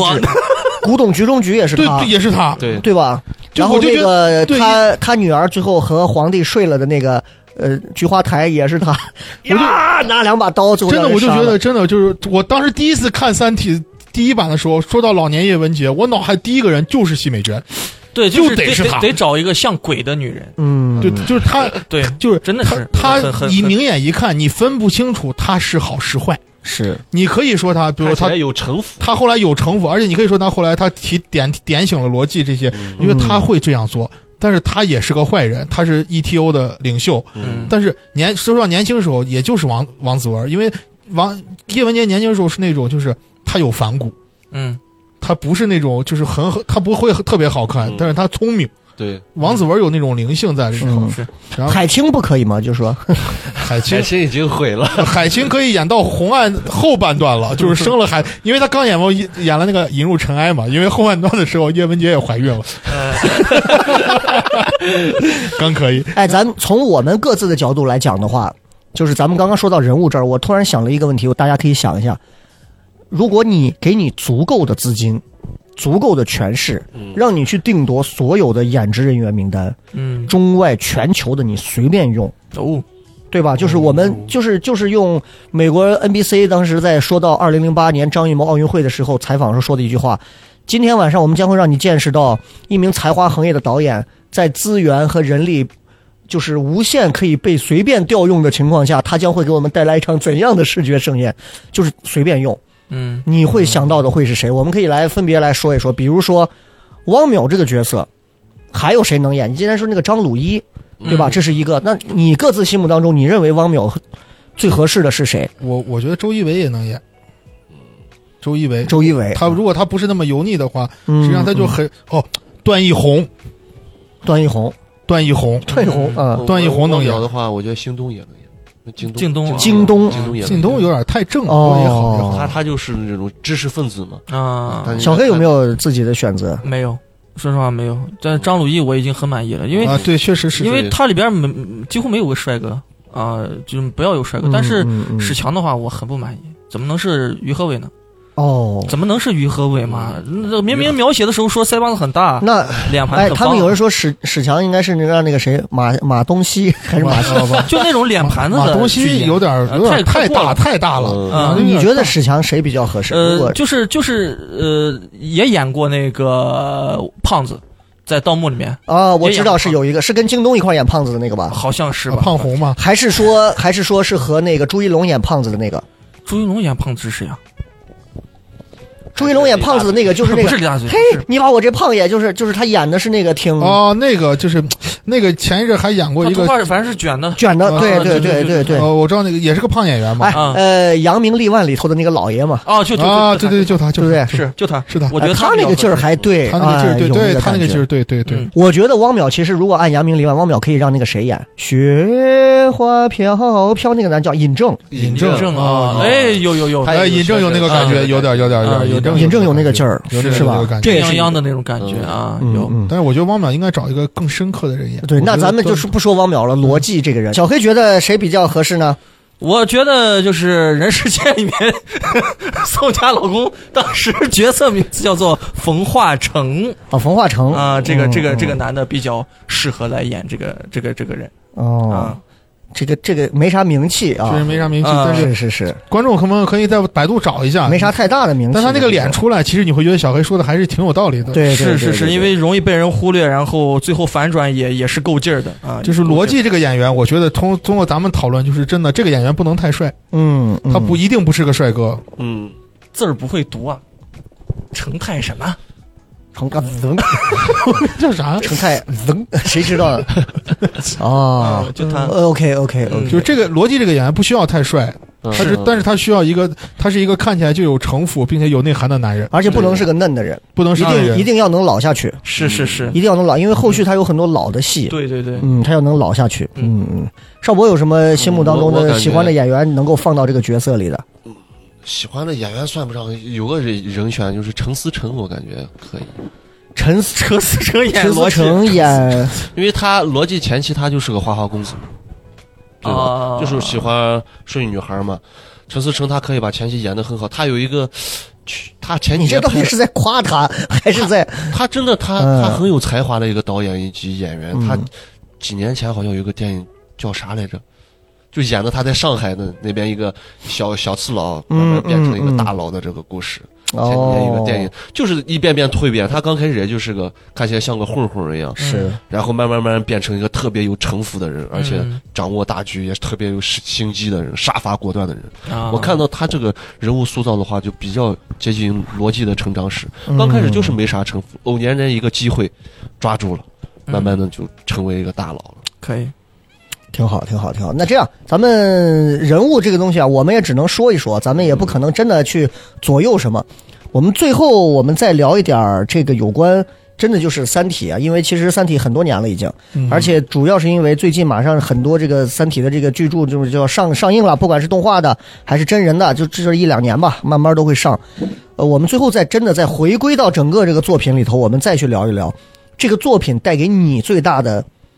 改变会有什么？就是我们说的，没有《三体》之前，你看到星空，你会发现有很多闪烁的繁星，有星星。现在你重新再回看，你抬头仰望了一下星空，你可能会看到，你可能会想到不一样的东西会有哪些？看完《三体》以后，有个最直观的感受就是，其实你你会发现，不是说你自己格局变大，啊你会发现，其实你仔细想想，现在很多事情都。这种影响你心情的东西，实际上没有什么必要。嗯，就是这我们老说沧海一粟，沧海一粟，或者你在宇宙中就像尘埃一样，你会觉得自己的事儿很大，但是你把这书看完以后，你就觉得，我跟若干年后比，会让你有一种思考，就是你准备留下什么，嗯，或者你是，或者你你你你觉得你在这个宇宙中，或者是在这个哪怕就是在这个社会中，你会留下什么？嗯，因为我们注定所，我们所有人，我们既不是逻辑，我们也不会是王淼，嗯我们连史强的边儿都够不着。我们就是所有人，我们就是那种要么就是悲观派，要么就是逃跑派，要么就是投降派。对，嗯但是大刘大刘这本书的给你的想法就是说白了就是，也许社会、世界、世界、宇宙，它是一个黑暗森林，但是作为你，你是否会选择作为成为发光的那一个？嗯嗯我觉得这是给人一些思考的东西是在这里头，而且就是世界真的很大，你所在乎的就是幻想世界很大，宇宙很大，你所在乎的事情也许根本不重要。哎，嗯是我我提一下我，我先说我啊，我是看完之后，其实第一个确实它让我有很多的思考，给了我很多我的想象力的这个殿堂里多了很多的内容，就是他会抬头让我去看，我会在想我的有生之年还有没有可能等到一个外星的这种东西啊，或者是神迹降临，外星生命啊，或者怎么样。但不管有没有，就是我越来越愿意抬头去看星空了。即便西安现在这个光污染、这个雾霾，看不到什么， 嗯可是我现在有有时候，你看我有一次去那个关山牧场，然后我早上起来的时候，或者五四五点的时候，我让那马在我旁边吃草的声音把我叫醒，我把帐篷拉开看了一下，我就哇，我我好震撼，我好久没有看到那么多的星星了。然后看完那些星星之后，我再反思自己，我就觉得，就是他上面说的，我们就是蝼蚁，就是他第二部一开头花了很长时间去讲鹤蚁在爬行在干嘛，其实我觉得他是有隐喻的，嗯是，他讲，其实我们每个人其实都像蝼蚁，就是你自大也好，还是傲慢也好，还是怎么样也好，其实你回顾这么多年，你回顾你自己的人生，还是你去通过《三体》里头去看到那些比你牛逼千万倍的人，他们的那些人生轨迹，尤其又过了四百年、五百年，这些人醒醒睡睡睡睡醒醒，人类社会就是那个样子，逻辑它也不能一己之力阻挡，三体人也不能阻挡。甚至于连歌者文明那个二向箔我们都没提到呢，嗯，对它也不能阻挡时间的切割，什么东西都不能阻挡。那我就觉得，我看完《三体》，我很大一个印象就是，每次我看完这一点儿，我就更踏实了。我觉得我就是一个屁人， 我觉得我就是过完我踏踏实实、快快乐乐过完我蝼蚁的一生是就好了。而另一个可怕的就是，我看完这个之后，其实你很难再看进去很多别的东西了。嗯因为由奢入俭难嘛。对你看完《三体》这种东西之后，很多科幻的东西，你就觉得，就甚至于现在网上那些什么玄幻修仙儿题材的那些东西，就就屎一样的东西，真的你就觉得这个啥玩意儿？你给我写啥东西呢？就我越来越会觉得，哎呀，文字对挑剔挑挑剔，剔就是是对于这种题材的挑剔，以及对于文文字创作的谦卑和对于人类和知识的谦卑，因为。这是个地球人写的东西， 它不，它不是一个外星文明扔了一本东西说嗯对哦都是人的哦，it's a miracle，对吧？这是这是人写的，对对，我一想他妈都是人。然后最后一个点就是我刚刚说的那个，我会发现我真的对于知识上的东西会欠缺的太，这个二维、三维这个这个东西我理解不透啊，嗯，我理解不透。我相信各位也不一定都能把它整本的知识点都能参透，有的一定是跳过去的。曲率引擎我也参不透，二维、三维，甚至于质子说展开到十维，我听了十几遍。我都没太听懂这个展开，他给我讲说把烟丝内核那个海绵的那个东西抽开会怎，我能想明白，可是我想不通。我突然越来越意识到，我他妈连蝼蚁都不如，我就意识到自己的短板和悲哀之处，我就越来越以谦卑的心去看一个科幻小说。这个雷哥第三点补充一下啊，就像那本书里张北海的父亲对张北海说的那句嗯嗯话，嗯真的北海啊，还是要多想想，嗯，真是这句话，你还是要，这还是就要跟小多想黑每次，哎，你给我段子咋样？小黑啊，还是要多想一 想，还是要多想想啊。哎呃，严小斌的父亲张老爷子，嗯我我是我是看完之后，因为我也无数次的跟身边的人在讨论，我说我看完之后发现，呃，大刘对于人性的洞察非常到位哦，嗯或者有他自己的独到的见解。我是感觉在他描述的这历史的时间线上，人类的社会，即便造成了如此大的一种重创，但是周而复始的在循环，在不断的循环，在不断的、嗯嗯，在不断的重复以前的那些对，用那他的些。那种行为模式，对你，你不举个例子，你比如你比方说他们对于宗教的呃信仰。对对啊，对，几百年后，哎，不又信出耶现稣了了，嗯不信释嗯迦又牟尼，换信了信信小兵了。有一种啊年年岁岁花常在，岁岁年年人不但是同。还人是类能从历史中对啊学到的就是什么都学不到，对对对对对对对，他们就周而复始，周而复始。这这其实对我来说还是会产生一些小小的焦虑，是，就是我我在干嘛？嗯对，有我意义吗？对我现在好像呃世界哇五彩缤纷，那这是什么？这是什么东西？嗯嗯嗯对于我而言，这是什么东嗯西？好像猜不透。嗯还有一个就是因为呃对于作者的了解的之后，我发现呃作者是非常有呃人格魅力的。对，他是对一件事情已经达到了某种极致了，已经啊钻研到某种极致了。他他利用自己的闲余的时间，他非常沉稳的去慢慢的、慢慢的把自己喜爱的一个东西变成了呃自己现在能够赖以生存，反正都到死不愁了嘛，致富了，啊致富了嘛，肯定是致富啊了啊，致富致名了嘛，对吧？对啊对也有扬威名立望嘛万对吧嗯？有影响力，我觉致得富致名盲利啊。双收，呃对对名利双收，我觉得非常好啊嗯。这这对我来说也是一种也是一种勉励，我应该也把自己感兴趣的东西应该正儿八经的去钻研钻研。可是你很久不发抖音了呀？嗯，他不感兴趣，他啊他对抖音不感兴趣，他最近已经开始和搭搭班发抖音对，了我现在制药厂，哦，那这神经病个新冠问题就交给您来解决了啊。不，我呃我真去小黑，我我以前因为说实话，大刘真的是我好喜欢的作家。每嗯次大家说到他作品，我特别喜欢，特别想聊，你知道吗？大刘的知识点太丰富了，各位太丰富了。我又是觉得小黑说那个对着人呀、一定要不能放心，不要放松学习。对你看大刘很多时候，你看这不是这是不是科幻小说啊？就到我们昨天群里的，我可就聊到了。大刘整部小说从第一部到第三部，它背后蕴含的是他对中国历史的了解。嗯，它实际上就是一部中国现代史。是对你仔细想，它每一部情节，从第一本到第二本到第三本，它都能跟中国现中国从鸦片战争以来的历史都是对上的。嗯哎，那我插一句啊，它其实真的里头涵盖了，就是很多他的所谓的知识东西，但是你对丝毫不觉得他是在炫技和卖他弄。没有，他没有炫技。嗯你仔细想想，它里边一些情节的互相的对应，实际上大刘对历史是非常的了解，嗯，他很懂这些。对，我觉得《三体》迷人的地方不是在于科技上，因为是本身他他是一个爱好者，对对，他是一个个物理爱好者，但是他他呃很多其实也也会有漏洞，但是这个就是有点鸡蛋里面挑骨头了。怎么我觉得？说？嗯就很多专家就在说说，哎，你们为什么这么崇尚《三体》这部小说？其实就是在人类社会诞生了一部文艺作品而已，是大家都受追捧，并不是说我们以此来判断人类以后呃几千年以后科学的的进科化呃科学的进化，并不是这样的。就好对多专家他只就在在抨击，呃，这个大刘是说啊他写的并不专严家嘛学专家啊伪就是科这学样的伪科学，科学但是嗯你仔细，如果你拿一部文学作品来看，它真的贯穿了整个历史。你包括对像刚才邵博说的“躺平”，那就是嗯现代的历现阶史段嘛，现阶段历史对应的是什么？嗯是在对啊有逻辑的保护下，人类开始进入了那个环境。对然后没有人反而没有人感谢逻辑，反而在侮辱逻辑对或者谩骂逻辑。质有疑他，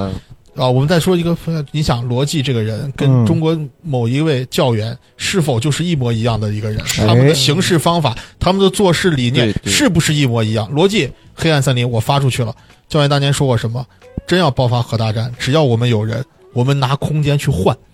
我们直接几百万人突到西伯利亚去，重对新的再建一个新中国，这都嗯是他的原话。你会发现这两个人在性格或者他们在处事上一模一样。是罗，我甚至怀疑大刘写这本书的时候，他就是按照那个人的故事来写逻辑这个人的。对，你说的这个大家都会懂的。呃，哦， 对，就是就是当时他是说的是，如果我们北边的老大哥要是打进来，打进来了，我们不守了，对我们直接打过去，我们直接打过去，把他的地方都占把了，他的地方都就完了。占了，就完了。对嗯这不是跟逻辑说的黑暗森林法则是一模一样的吗？嗯，包括他后来之后，你会发现大刘在写这个人物，你很。难说这个其中有没有有一些联系。对他很难说，因为而且整个就是说白了，黑暗森林。但是老王，已经把自己置于了言论的一 个，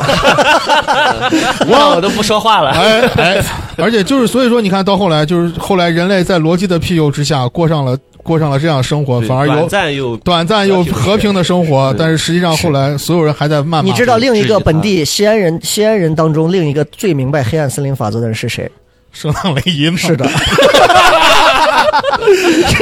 我最近就准备以逻辑的这个 名，我把这个面具摘下来，我告诉大家，哎，告诉所有人啊，我其实就是那个谁。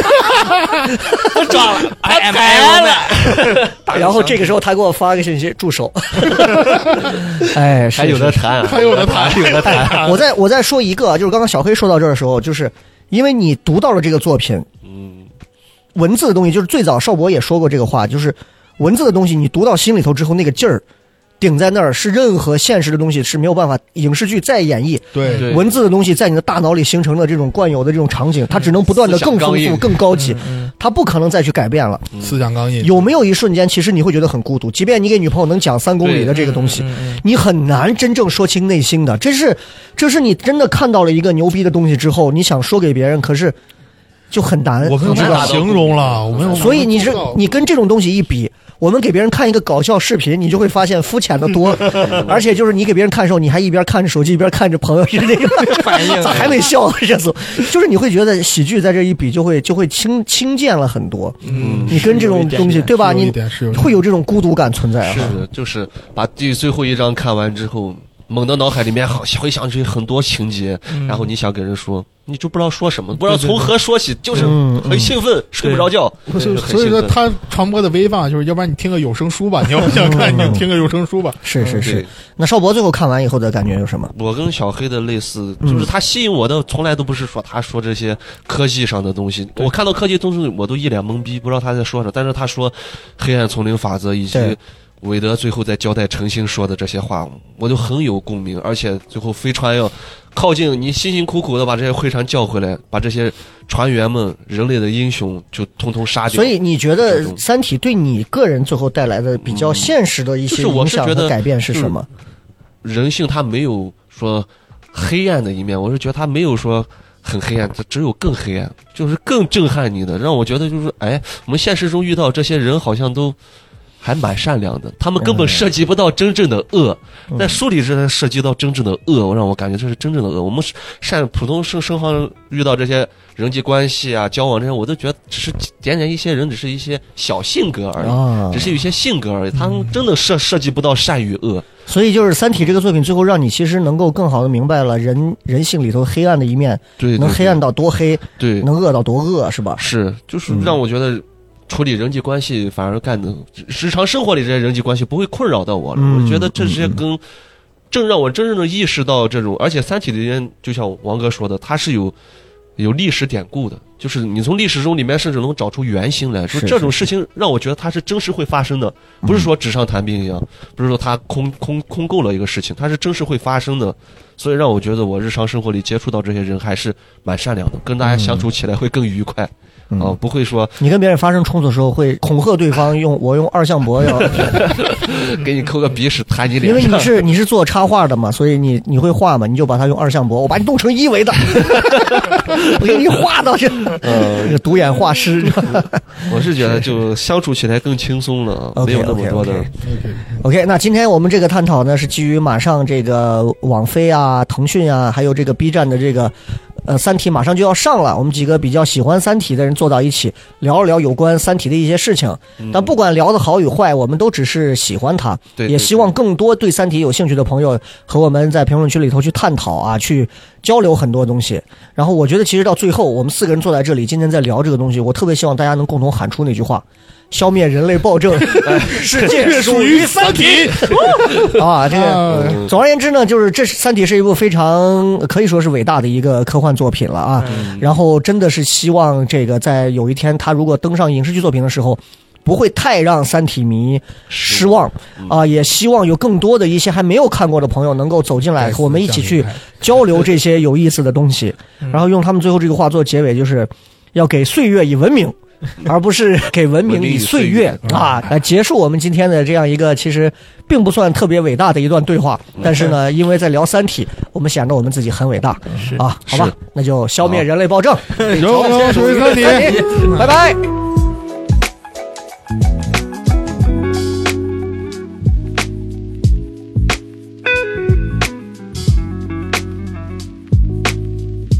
你想加入聊什么聊听友群吗？